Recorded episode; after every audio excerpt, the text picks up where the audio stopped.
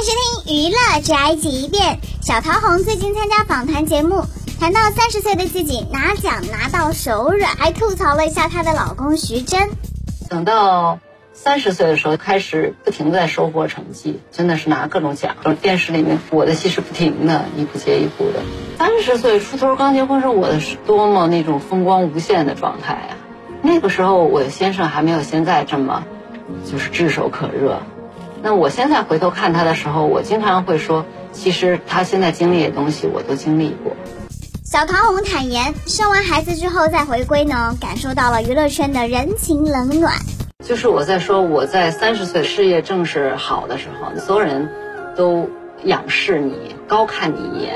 但是当你慢慢淡出别人视野的时候，曾经那些对你充满着过度热情的朋友，但忽然见了你以后，他可以视而不见。这不是一个，这是一堆一群，无数。哦，原来这就是人说的那个人情冷暖啊。